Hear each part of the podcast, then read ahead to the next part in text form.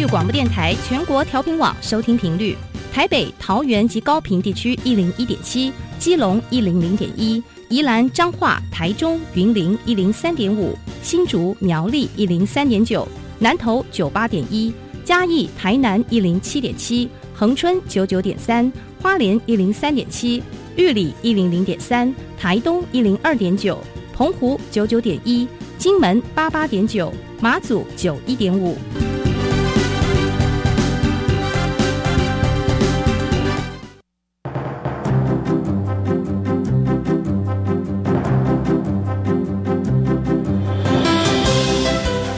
湾的教育要怎么做，才能使孩子面对未来的社会呢？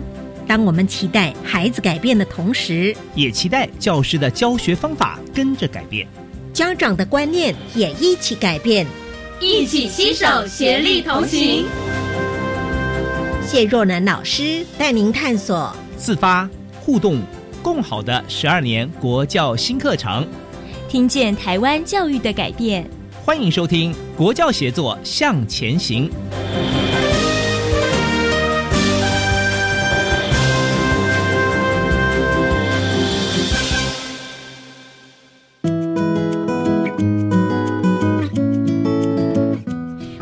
朋友，在周三的晚上一起收听《国教写作向前行》，我是若楠。今天呢，我们要邀请大家一起来认识一下位在东台湾的宫东高工。这是一所充满了设计、充满了一个呃传承的氛围。那什么样的学校呢？这是台东县私立工东高级工业职业学校。那我们邀请到的是三位来宾来分享。第一位是李。龚荣校长，校长好，各位听众朋友，大家好。是第二位来宾呢，也是我们工东高工的室内空间设计科的谢真云主任，主任好，大家好。第三位是闪闪发亮的来宾，他带着金牌来到我们的录音室，所以我们今天录音室闪闪发亮。这是工东高工木工科的黄玉杰同学，玉杰好，大家好。玉杰现在是高高二。高二同学，高三。对我刚刚讲到这个闪闪发亮的金牌，来把这个荣耀介绍给大家。哎，我这次呢是夺得了五十三届全国技能竞赛家具木工这个职类的金牌。是，嗯，好，他说话真的好简短。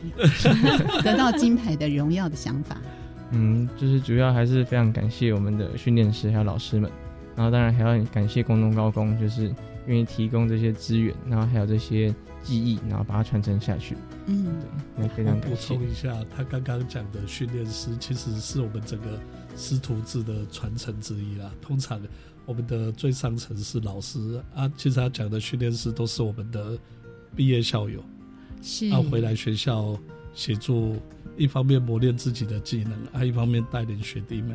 嗯，所以就是一点，然后学长再加他们的学长，大家一路训练。磨练自己学弟妹的技技能，然后一路上来，不止在技能上的磨练，其实在一些比赛的应对啊，那个在工厂的一些实作，这精神上的传承。其实就是这样一脉相连下来。嗯，这也是学校的特色之一。所以校长来好好的为我们介绍一下学校。虽然学校非常的有名，但是我们一定有很多的角度视野是不太一样的。是，嗯，呃，我跟大家介绍，我们宫东是在一九六零年代瑞士白能会的神父，他们看到在一九六零，想想看，六十年前在最台湾的最东南角台东县。然后他们看到所有的那时候，台湾其实还处在农业的主要的做是农业时代，然后他们觉得需要改善那边居民的一些生活，所以他们就想要引进一些工业。在一开始很好玩哦，因为我们百能会是从瑞士来，他们本来想要引进钟表业啊，是啊，瑞士瑞士钟表，但是台东。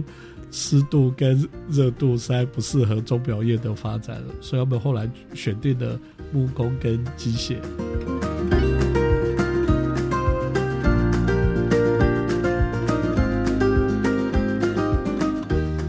哦，那木工机械是有一些特别的用意和选择吗？因因为他们百能会在瑞士那时候，他们最擅长的是这两块，所以他们就从当时的欧那个瑞士跟德国。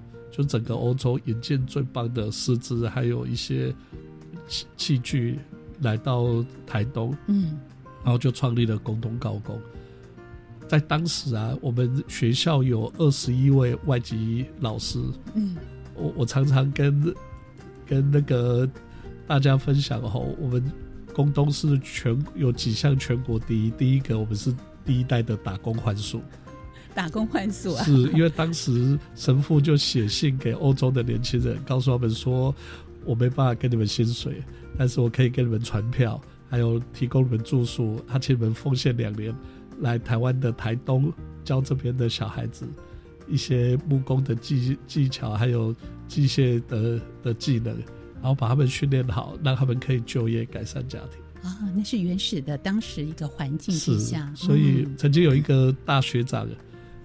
侯世光，四大公教系的教授侯世光教授跟我分享，他高一给瑞士人教，高二给德国人教，高三给奥地利人教。那所以语言很进步吗？都用德语？他现在是教授，呃呃，听说那时候开校务会议是德语、英语、中文一起开会的，所以常常翻来翻译来翻译去，所以开一次校务会就要四小时。哦，相当长的时间，对，很像联合国。再加上要吵架的话，就四小时开下来这样子。我们现在都大概开一一个小时到一个半小时就结束了。那时候还要翻译来翻译去，所以都要开四个小时。对，相当长的时间。是啊，那时候沟通是非常优秀的，而且那时候是挤破头的。而且是在地唯一第一所嘛，哈，工业学校、工业职业学校，而且是刚才校长讲了，打工换宿 第一名哈，第一很早就开始了。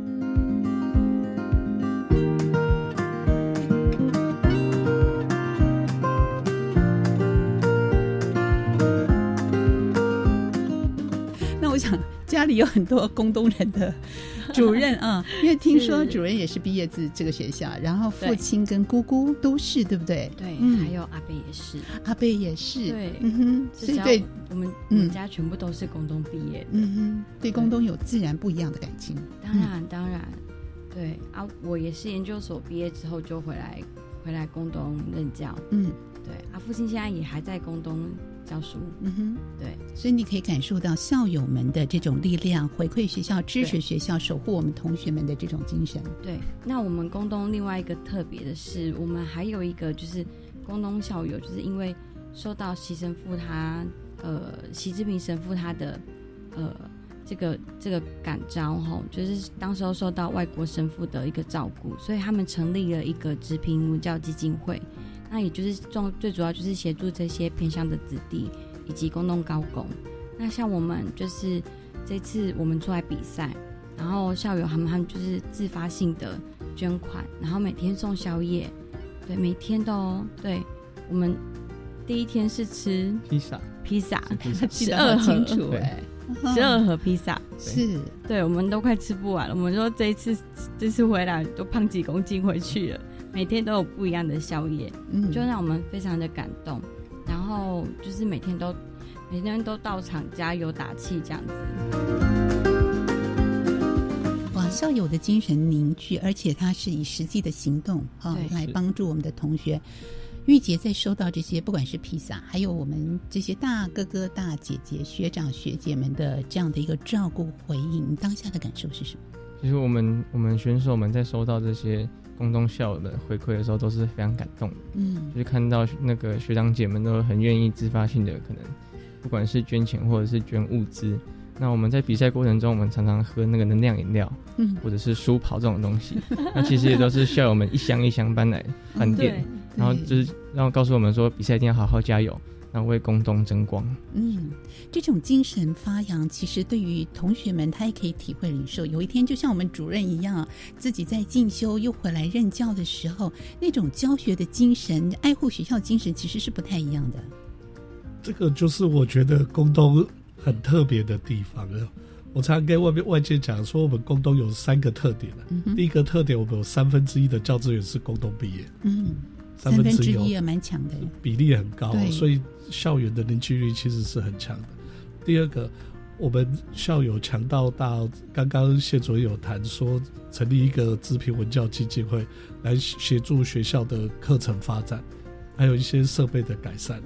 然后第三个，我们宫东是唯一有三位现任总统来过的高职。哦，是是从李登辉总统、嗯马英九总统、蔡英文总统哦都现任哦。是都是现任总统就到东宫，哎，什么样的吸引力吸引到我们三位总呃统去？，我相信嗯宫东从创校之初就是以继子教育闻名这样子，所以嗯他们会来看宫东的继子教育的一些展现。嗯啊，其实宫东在以前就是以师徒制闻名这样子啊，所以我们学校在这方面继续延续这个传统。嗯哼，只是随着课纲的改变，我们的师徒制的做法也会有一点点不一样。比方说如何的调整？在以前嗯哈、是我们的实习课就会一分为一班级就会一分为二，嗯有一部分的人去实习，就是一就是课程会拆成两个，有些去上学科，有些去上实习课，嗯然后下一周再互换。然后，但是这个成本就很高，因因为就会两倍的钟点成本下来，啊是是是啊。但是它的好处是，学生就可以，老师就因为人数少，老师就可以手把手的教学生，照比较细节的细节的照顾，，因为其实工科就是要师徒制手把手的传承这样。啊，目前我们稍微有一点转变，就是老师们利用晚上、礼拜六、礼拜天、寒假、暑假来训练学生，他他就变成说有一点小小的变形了。是啊，对。这是白天还要上课，晚上再来教就子，是嗯。是，呃，这样子的转变的原因是，当然是经济上的考量啊，因为那个之前都是神父到欧洲去募款回来指引这一切，哦是。所以我们也很希望说有这样子的投资啊。幸好现在我觉得国家有一些政策也可以配合我们，啊，我们就持续的投入到这方面啊，希望可以把工东的学生培培育起来。嗯啊让他们可以成为社会的中流砥柱了。特别是在未来，其实少子化影响的不是只有学校，产业界影响也非常非常的大。所以我也希望我们的工，期许我们工东的毕业学生能够成为产业界的尖兵，嗯然后为台湾的产业做一些贡献。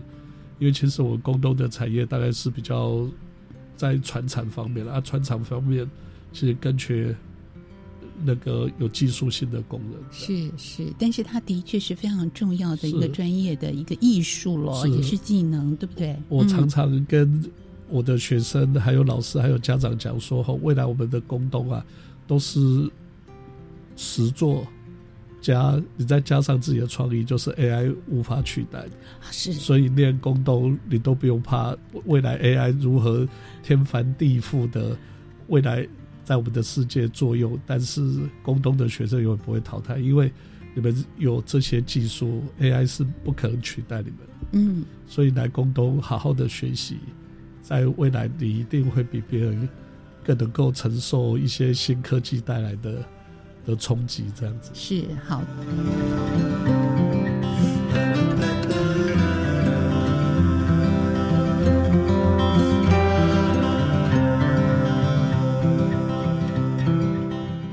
在世界潮流的这样一个变换急剧的一个快速的改变当中，其实如何提升学生的实力，导入更多的资源，让我们偏乡的孩子也可以具备适应这种未来无疆界的一个环境的一个变化。所以校长一定有很多的策略和做法和课程内容的一些调整。其其实课程内容我们从很久以前就开始在做，特别是创意创意发想这一块啊，培养学生的一些创意啊。接下来我们更希望做的是跟产业对接了，嗯利用就是配合教育部的产学携手二点零，嗯然后让学生可以跟产业直接对接，因为其实真正的最棒的设备或什么都在产业。学校高职高职端最重要的是培育小孩子的基本技能及态度，嗯嗯只要这两个培育起来，让学生到产业去去做最前端的吸收，我相信这个对学生的生涯发展，特别是对工东学生的生涯发展是最棒的，是的一个安排。这样是那实际在课程的一个设计啊，或者职业类别的相关的课程，也是值得我们来关注的。我们是不是可以请主任来介绍一下？是，那我们的课程哦，其实呃，刚刚像我们说的，呃，像以往我们是就是一呃分一分为呃呃一周就是教学课，那现在因为呃一周教，另外一周是教实习课程。那现在因为十二年国教改变，我们变成我们的呃课程上有所有所设限，我们实习课的时间被压缩到了，对，那就有点像像我刚刚提到的。老师利用假日的时间回来，就是假日啊，或是晚上啊，然后继续留下来训练孩子这样子。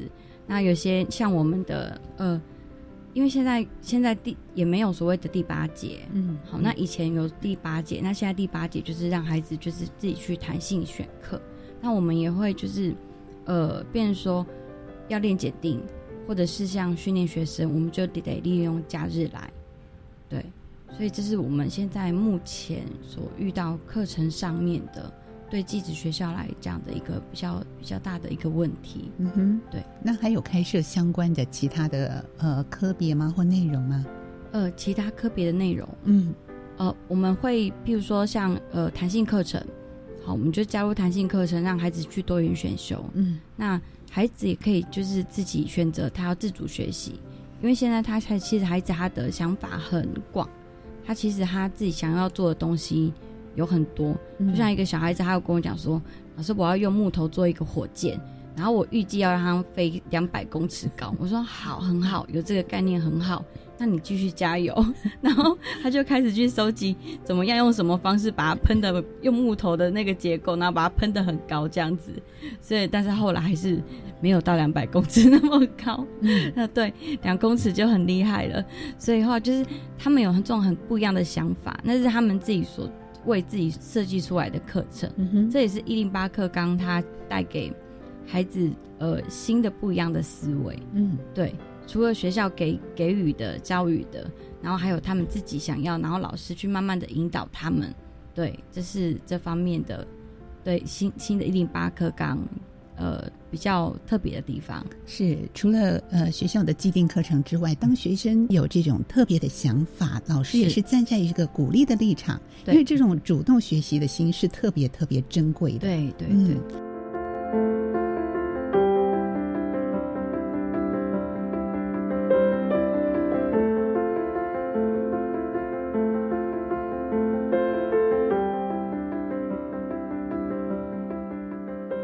姐会不会常常在课程当中，你有一些自己想要做，然后想要把它实现的，或者是曾经遇到一些困难呢？也跟大家分享一下吧。我觉得我们学校老师他们都是很开放。那像学生如果想要做什么东西，那如果你把设计图画好，嗯，然后去问老师，老师我可以尝试着做这个东西吗？老师都是百分之百支持的。对，那那像我们在制作过程中可能遇到一些问题，或者是在结构上，或者是在力学上遇到一些没办法解决的过程。那我们就可以去询询问老师，老师都会给你一个最直接的回答，嗯，然后也会帮助你在这个作品中可能做一些改善，或者是一些美观的增加之类的。是，那你曾经在这学习过程中有遇到瓶颈啦，或者稍微停顿，或者是诶有些不同的想法很难去一下子把它设计的非常的好吗？就讲到去年的。全国赛就是五十二届全国赛，我是在那个时候也是有拿到了佳作。嗯，但那个时候其实才一年级，但是自己会觉得好像可以再更好。那在那个那段期间，其实是有遇到一些瓶颈，就觉得说自己好像怎么结构都做不密，或者是怎么样，就是为什么速度或者是品质没办法提升。那这个最后也都是靠着学长姐或者是老师们的一些支持跟鼓励。要慢慢做改善。嗯，所以那个时候就开始晚上也要上课实习实做嘛，这么长的课程哎，谈谈你哇，会不会觉得很辛苦呢？诶，正正正常课程就是就是像就是一到第七节，第一节到第七节。嗯，那晚上的时间我们也会做训练，是练到七点半。那辛苦吗？我觉得是不会，因为我们其实训练的时候是一群，就是学长学弟们一起一起做训练。那大家在那个环境下，在那个氛围下。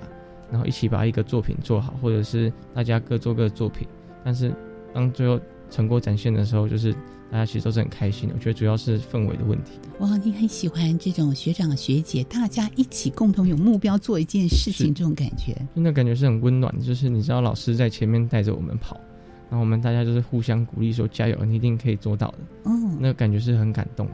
对，即便可能会遇到一些瓶颈挫折，但是有人陪着我们，我们就不害怕。是，嗯，这是一个前进的动力。会不会设想，如果有一天我也像像谢老师一样，回到这个学校来，跟我们的学弟学妹一起共同努力呢？其实我我自己是想要当老师，嗯，那我觉得未来如果我能成功考上教教师执照，就是校园教育学分，我觉得我可以回到共东，就是继续把这个技艺传承下去。嗯嗯，哇。好感动啊，校长，对，很棒，已经有一个未来的人才做允诺啊。所以我刚听到高一就开始参加比赛，那所以在进入到呃学校之前，原来对木工就是还有很大的兴趣，曾经操作过吗？我在国二的时候，其实有遇到一个生活科技课程的一个老师，那他也算是我木工或者是手艺这块的启蒙老师。嗯嗯，因为他那个时候就是有在做一些小东西，可能是用线锯机。我可能是用一些简单的机械去做加工，那在那过程中就获得很强的成就感，很大成就感。然后那个那个时候，国中的老师也很希望我继续做发展，他说你应该可以就是在这方面夺得很大的成就。然后后来我就毅然决然的来到工东做读书，这样子。哇，谢谢这位老师，一个老师？他叫曹崇礼老师。好，谢谢老师，是我们的启蒙老师，也开启了他对于木工的兴趣，所以毅然选择东工，这很重要。所以跟我们的国中部的一个好好的连接也是很重要。他是新北的三峡那边的国中，这么远，是你从新北三峡国中。到我们台东去念桃子角国中，桃子角哦，非常有名的桃子角国中，这个距离没有阻止你的热情啊，嗯，几乎是对角线。对啊，可以可不可以谈谈这很特别的例子？那个时候其实家里是没有到非常支持，那时候是妈妈跟爸爸就是两个意见不同，因为妈妈其实她是手作老师，但是她觉得学有一技之长是非常棒的，然后爸爸可能就觉得说跑这么远就是会。觉得有一点危险，就是或者是看不到自己的儿子，可能做会担心之类的。那最我觉得最主要还是那位老师，就是曹崇礼老师的支持，还有妈妈的支持，就是他们说你一定可以做到。那我就妈妈也愿意放手，就是放手让我到台东这边来闯闯。然后我也答应他说，我在十八岁之前一定会拿到好成就，然后回到家里让他感到很荣耀的。哦，妈妈一定掉下眼泪了，所以。要克服这个困难，时空的距离，因为对一个才高一的同学来说，离开家里，现在住在学校吗？对，是住在宿舍，住在宿舍。就是哦，嗯，今年有十八位这样的学生是外地的，来自来自台中、新北、桃园、那个花莲、新竹、新竹，从这些地方来工东念书，这样不一定在木工科，也有机械科。嗯，所以这是工东的。另外一种传统。啊，他们大概都是因为可能是像他们就是慕名而来。其实我更想跟你分享的是，有一个住大安森林公园旁边，台北市大安森林公园旁边，他当年教育会考考五 A 十个加，嗯，是可以念你们对面那间，是建国中学，是他不念，他来念我们木工科，是。真的。是同学还是学弟？学长。学长。曾杰安学，那他。明天还要来台，带着台大的同学回来学校教我们的学弟妹，是一些新的概念。他们在台大森林系学到的概概念来服务我们学校的学生，这样。嗯啊，他当初我就去年八月的时候，我就特别把他找来问他说：“郑佳，你为什么会选择工东念书？”他说：“我就对木工有兴趣啊。”我第二个问题是说：“你家里不反对？”他说：“我家都尊重。”哇！我就问他说：“为什么建中不念，来念工东？”这样非常感动的一个例子。他很清楚自己要的是什么。那如果有家人的支持，更能够在这个领域安心的学习。好，这样的一个学习动力、学习的精神，是不是我们非常希望在孩子们身上看到的呢？我们在下一段节目当中继续请今天三位来宾来跟听众朋友分享。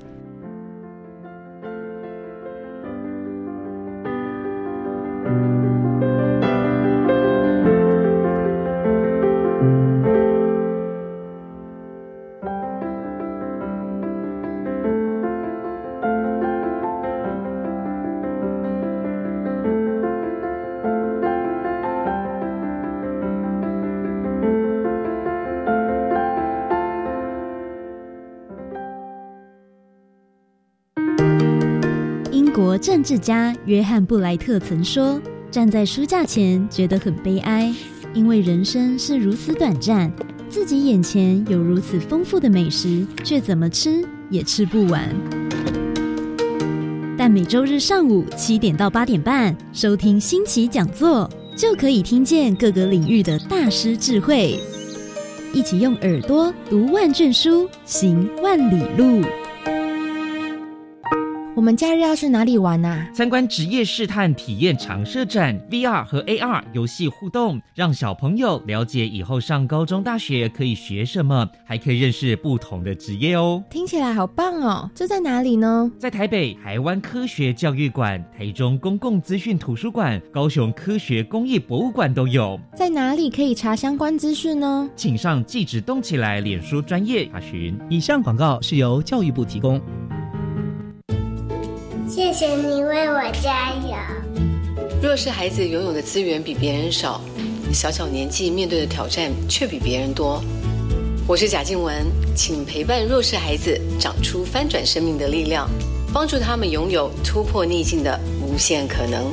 捐款请打家福基金会零四二二零六一二三四，或上网搜寻无穷世代。孩子，我们一起为你加油。台湾弦乐团，我们都在教育广播电台。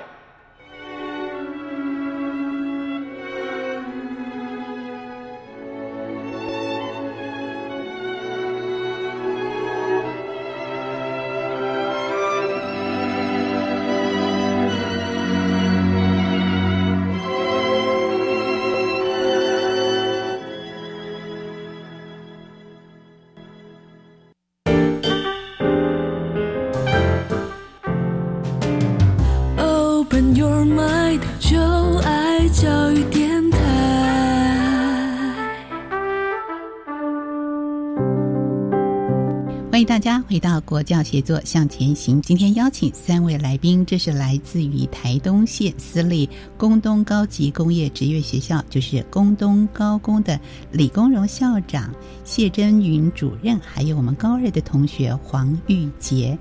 位在好山好水的台东，其实呢，它也是第一所呃台东地区的工业学校，那是由我们白冷教会的呃传教士们一开始的建立，这种师徒传承的技艺教育也是非常具有特色。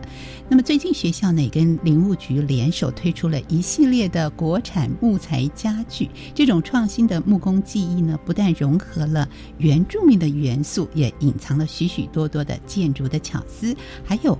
最重要的就是木材的废料制成的木质猫砂，这个猫砂现在知名啊，全国大家都知道这个木砂啊，连我们总统都知道了。那所以为什么会把这些废料做成猫砂？还有我们的国产家具的这种材料木材的制作，那应应现代的环境会有哪些不一样的产出呢？我们是不是请呃谢主任来跟听众朋友特别介绍一下？听说你把木砂也。呃，献给我们的总统吗？哦，对，嗯，因为我们在参加那个呃，小英总统，就是他每年都金周刊举办一个与小英总统跟高中生见面的一个一个论坛会议这样子。然后我们今年就因为呃，在四年四年前，我们把一个凳子送给他，嗯，然后那个凳子是。就是那个凳子，他就说那太好了，我可以拿来做喂猫了。所以我们就知道他有养猫，蔡想想跟就是对蔡阿呃阿彩嘛，对不对？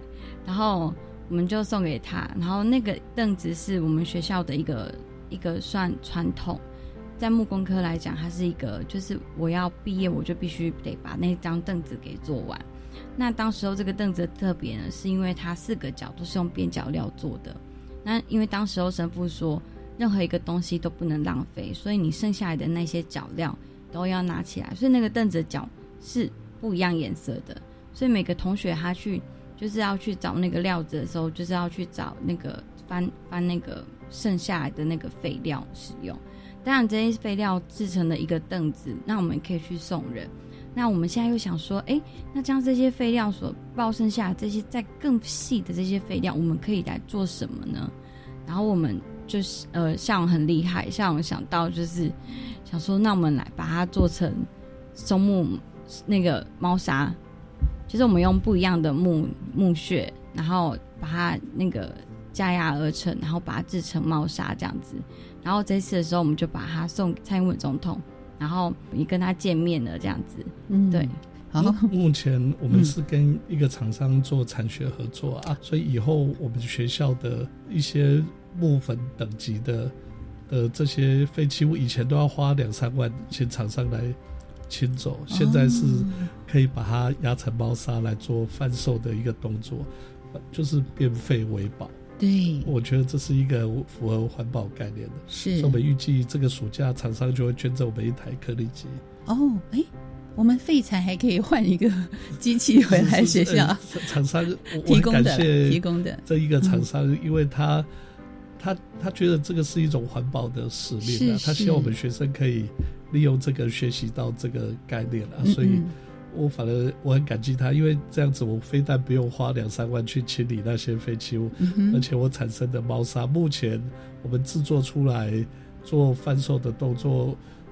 我们目前还在尝试说，看压的比率多少才会是最佳状态。对，有试验吗？让目前都还在小猫们试验一下。有有有有，他他他养猫。对我养猫，我们家猫咪就用过。OK，我们不能访问猫咪的感受，你旁边观察的感受是什么？嗯，我觉得环保啦，对，真的很环保，而且就是对对，我我。对我们工厂真的是零零废弃物的概念，我觉得很棒。嗯，然后剩下这些的东西，就就是一个环保的概念啦。对啊，对减碳这种反环保概念，是我们希望每个人都具有。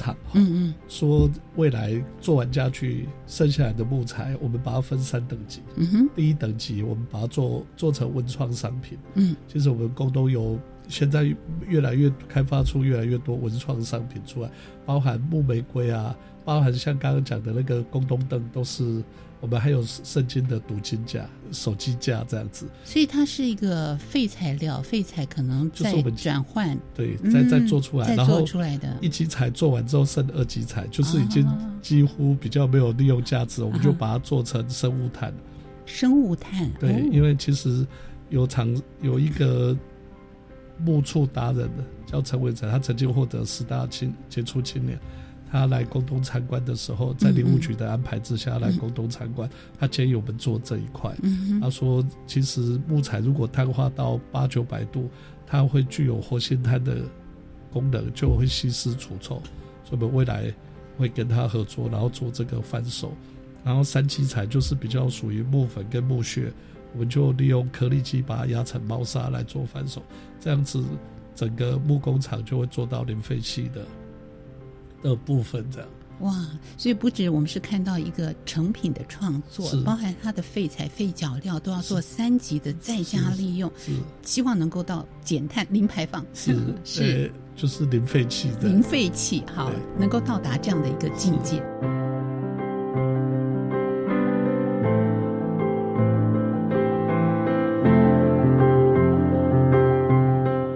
校长很有心在这个部分推动。嗯，我觉得这个是延续之前的一些创意发想。嗯啊，我所以当我这样跟工东的同仁讨论的时候，嗯，他们马上就有这些发想出来。我觉得这是工东很棒的一个传传统之一。是。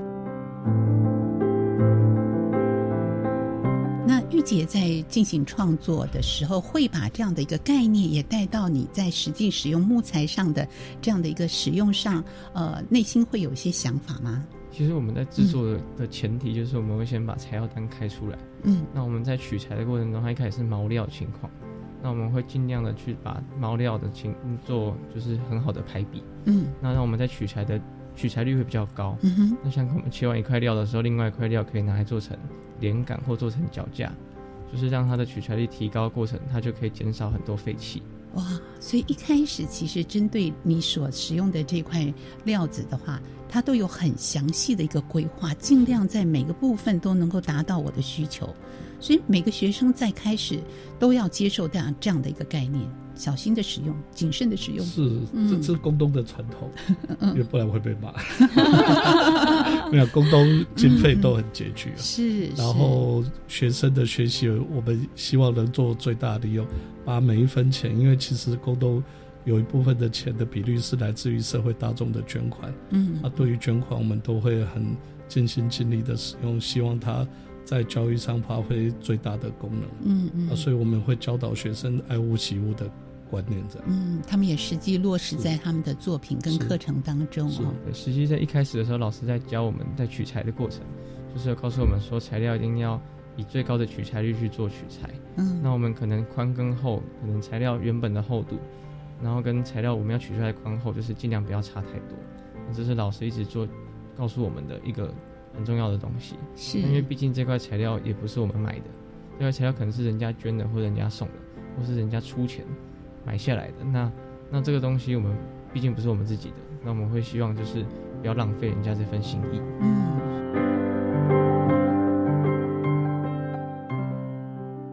嗯，这个我做一个补充，其实宫东哈，为什么它还有另外一个存在的价值？我们需要百分之四十八的原住民，百分之十二的低收，百分之八的中低收，百分之七的新住民，百分之八的特教生，扣掉重复有百分之六十八，也就是说，宫东承接了百分之六十八是经济弱势或学习弱势的学生在我们学校，是，然后我们透过老师的陪伴。让这些学生有一技之长，所以其实他们学生的家庭经济状况大部分都是不是很理想，所以我们才在这方面要有更多的希望社会大众的协助，在这方面有更多的投入，让他们有更好的学习。像他们在木工科的学生，其实在木材方面，他们几乎是不用出钱的。我们会跟林务局合作，我们会透过一些学长们。的捐赠，来来做这样子的，当然，然后另外一点，我们以前哈宫东有一个很棒的传统，我现在也要持续的推展下去，就是学生的实习作品，我们会拿出来翻售。嗯嗯，因为其实学生的作品可以翻售，他就会对这个作品会比较认真负责，而且。因为这投入，所以他会做的更用心在实习课上面。这个是未来我们宫东教堂如果盖好，很多观光客会来。我会希望说，大家学生们的作品都要在这边呈现给全台湾的的的来这边看教堂的人，然后让他们可以购买学生用另外一种形式来赞助我们学生，是能够看到同学们的作品呈现。嗯。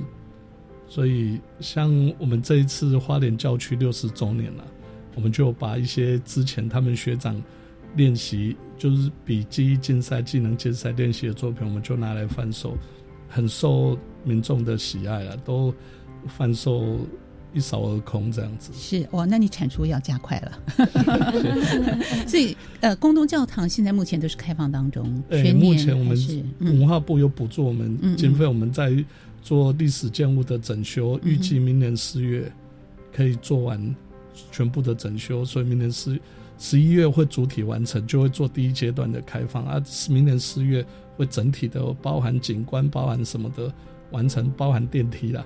因为现在有很多老人家，因为我们的圣堂是在四楼，嗯嗯，所以老人家可能上不去，所以我们大概会有电梯的设置啊。所以明年四月大概就会。对社会做开放的动作。那目前学生的作品，那在哪里看得到呢？嗯，我们就利用各种展售会，像我们之之前在台北世贸，然后高雄的星光三月，台中，然后接下来八月要到新竹科学园区的快闪店吗？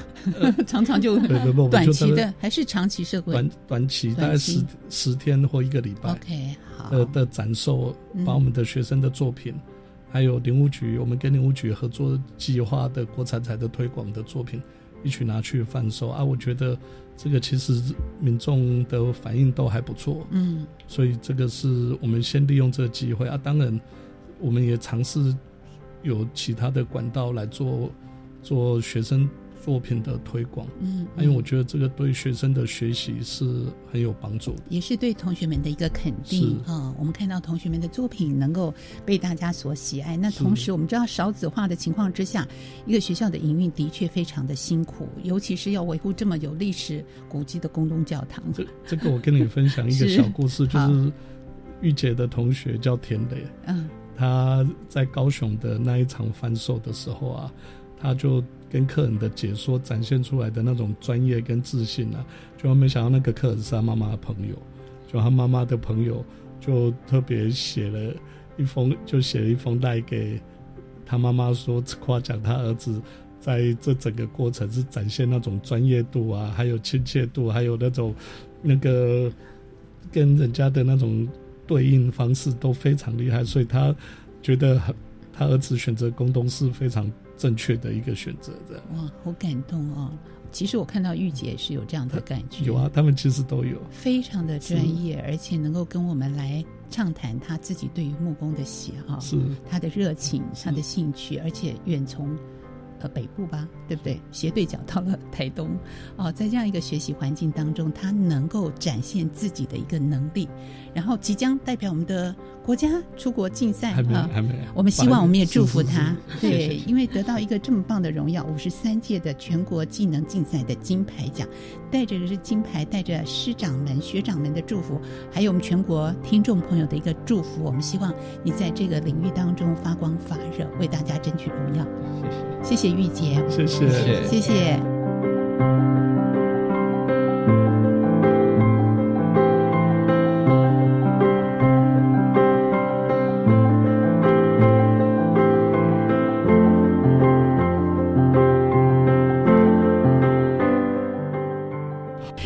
想呢，呃，在面对现在的一个环境之下啊，我们怎么样跟学校的老师还有团队们，把外部的这些资源引进到我们学校，但是它互相的融合要合作，怎么样来凝聚这种共识，把学校的愿景能够具体的落实呢？哎，我觉得最重要是透过一些民主透明的方式啊。嗯，其实我在这一年之中，我努力的跟各位、跟学校的一些老师们做固定的会谈。然后告诉他我们的决策是什么啊，以及听取他们的意见。我觉得这一方面，宫东老师凝聚的是非常强的啊，所以我相信在未来所有的捐助里头，我们会善用每一份捐款啊。我相信老师们也有这样的认知，所以我觉得这方两方面可以做一个很深的结合。所以我对工东的未来是充满信心的。是，我也相信这份的结合力量，不管是校友们、外部的资源们，都能够让我们的学生学习更加的安心，也能够让我们每一个孩子在学习上更加的主动、有动力，把他的能力展现在国际的舞台上。是，好，谢谢三位的分享，谢谢。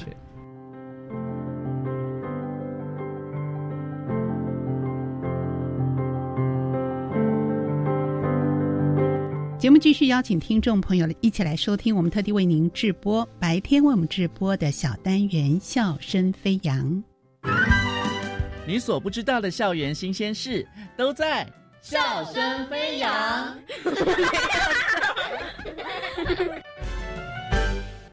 欢迎来到《笑声飞扬》单元，我是白天。童军教育强调的是生活体验、野外活动、创造利用、服务人群和国际交往等等哦。使参与者能够在做中学习，是良好的课外教育。但是近年却逐渐的式微了。在教改的过程中，因为认为童军教育里面有严格的规律要求，有威权的印象，所以国中取消童军教育以后，各大专院校的童军社团也日渐式微了。可是呢，有资深的教育人士提出，台湾自从学校里。不再必修童军课之后呢，到现在没有发展出可以替代而有效的生活教育课，这也是现场面临的问题哦。童军教育也开始重新被看见了。今天我们就比较轻松来谈一谈，特别邀请了在台南市第三十一团海淀国小幼童军以及幼女童军团的三位校友同学们来分享就读海淀国小参与童军活动他们的美好回忆。请三位同学先来自我介绍一下。大家好，我是林静荣，我现在就读于台南二中二年级，我是在四年级才加入童军团的。我第一次参加的活动就是那个时候的冬令营。我们第一次进入冬令营的时候，我们进入饭店，老师才跟我们说，我们需要自己折棉被、自己整理，包含餐具或是一些生活中的食物。其实这些东西我们在家中，因为爸爸妈妈都照顾我们很好，所以在家中我们不太会做这些事情。所以那一次我们其实学到很多。那我们在这中学到东西，我们也可以在家里面帮忙爸妈分担家务，让他们不要那么辛苦。嗯，这是哥哥静荣签密。呃，我是就读于银海中学国中部的林千密。童军教育很重视团队精神，所以通常都以小队来竞赛。我们会一起搭帐篷，一起准备用品和煮食物。我从被照顾的学弟妹到照顾别人的学长姐，体会到了他们的用心。福乐，大家好，我是海淀国小今年毕业的林福乐。我是在三年级下学期才加入童军，已经三年了。现在参加过的活动也有很多，在参加童军活动的时候，需要很多的毅力。比如说练舞的时候，要一直练，一直练，才能在表演时一鸣惊人，带动全场气氛。老狼会在冬夏令营前编舞，我们会在中午的休息时间练习。所以，我们几乎每一次都会得表现很好的奖项。嗯，老狼是一位歌手呢，还是什么位阶呢？老狼呢，其实是在讲在童军中的服务员老师。哦，我以为是歌手。在童军中，我们小朋友被称为小狼和小蛙。男生是小狼，女生是小蛙，但是其实到现在，小蛙已经越来越少了。大部分的学校都直接统称小狼。嗯，我们海淀算是到目前为止还存在的小蛙。小蛙是洋娃娃的蛙，青蛙的蛙，青蛙的蛙，小蛙。OK。看来你们的童军经验让你们都非常印象深刻哦。想请问两位已经就读中学的同学哦，现在还有参加童军活动吗？我们学校现在已经没有童军社了啊，但是还是会有童军课。嗯，其实是因为学校比较看重学业成绩，不希望我们浪费时间来参与校外活动这一块。嗯，这是前米哦，哥哥静荣有什么想法？我们现在谈二中还有童军社的存在，但是比起以前会大量的参加露营、学习野外求生技能等等，现在的童军社比较转变为一个服务社区的社团。那我自己因为上了高中之后，呃，因为学习历程的考量，还有未来的规划，所以我并没有再参加童军社的活动。嗯，是因为要参加其他的发展更多的活动。对，哦。好可惜哦，因为听你们讲的，我都好想参加了。再来呢，目前你们有一些像县政府啊、高雄市已经把童军教育列为国小发展的项目，那你们觉得在国小有童军活动能够参加，对于小学生的帮助有哪些呢？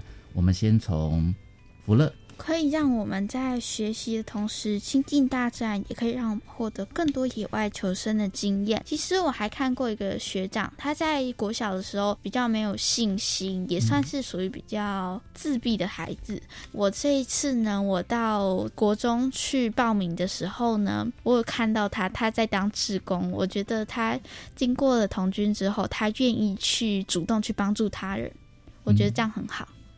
千蜜呢？有些小朋友在接触童军这一块之前是没有自信或信心的，他们接触之后可以展现自己的优势和能力，比较活泼或精力充沛的可以来帮忙搬东西之类的，比较爱讲话或是声音洪亮的可以来负责喊口号。嗯，静荣呢？那我下一回来之前，我们先请林林福二同学来唱一些童军歌曲。你要唱哪一首呢？那就童军歌。好。中华童军，童军，童军，我们，我们，我们是中华民族的新生命。年纪虽小，志气沉，先自身，先自心，先自立，为人君。其实我们在童军的很多活动或是歌曲，都会强调我们要爱自己的国家。那有童军活动可以增进小朋友的爱国精神，认同台湾这块土地是他们自己的国家。真的诶，我刚刚听了好感动哦，我觉得已经很少有这样可以振奋我们民族意识的歌曲，特别是小童军们可以唱这样的歌，真的是听了就是是觉得有必要的哦。有什么话想对你们的老狼们说呢？你们现在都已经只有美眉们还在当童军吗？我也毕业了啊，所以你们都不是童军了，都还算是，但也不算不是。对，因为是幼童军嘛，哦，所以你们现在都长大了。那有什么话想对你们的老狼们说的呢？我们要感谢同龄老狼、炳元老狼、小美老狼，还有很多为童军服务的工作人员。我最感谢的是同龄老狼，在我不舒服的时候，他会陪在我身边；当我挫折的时候，他会鼓励我；当我开心的时候，他也会和我一起笑。他是一个很温暖的人。嗯，我想谢谢海淀老狼们的努力。没有他们，就没有现在的海淀童军。我想和炳元老狼说，谢谢你教我们许多技能，像是绳结啊、祈雨、唱歌，他简直是活生生的童军宝典。今年我毕业了，您也退休了，谢谢您在退休后仍愿意继续帮忙童军带活动。希望你们能共创海淀童军更辉煌的未来。谢谢。嗯，最后我们要来问一下哥哥哦，静荣对于老狼有什么话想说呢？那我要谢谢海淀所有的老狼。那我希望特别谢谢小梅老狼。虽然说他平常不管在上课或是在带领童军团的过程中，他都非常的严厉。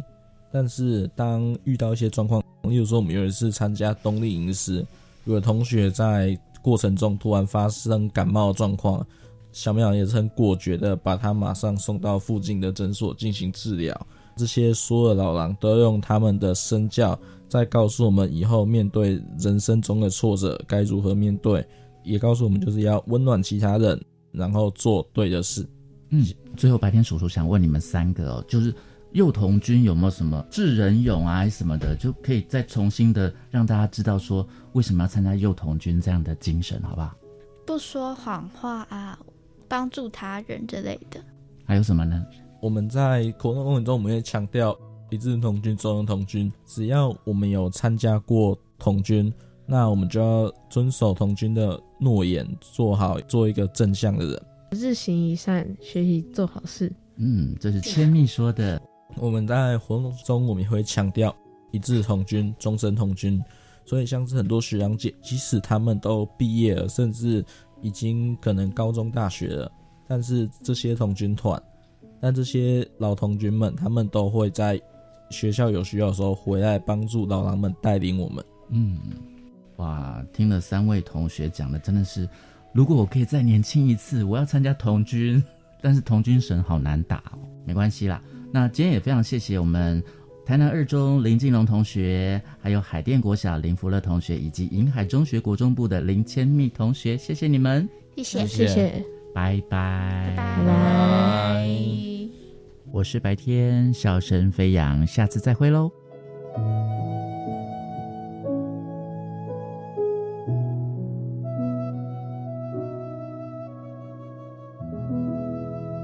好，今天节目呢就进行到这，非常感谢您的收听，也欢迎听众朋友可以上网订阅我们的 Podcast 节目《国教协作向前行》，欢迎在每个礼拜三的晚上按时收听。我是若楠，下周见喽，拜拜。自发学习，师生互动，创造共好校园。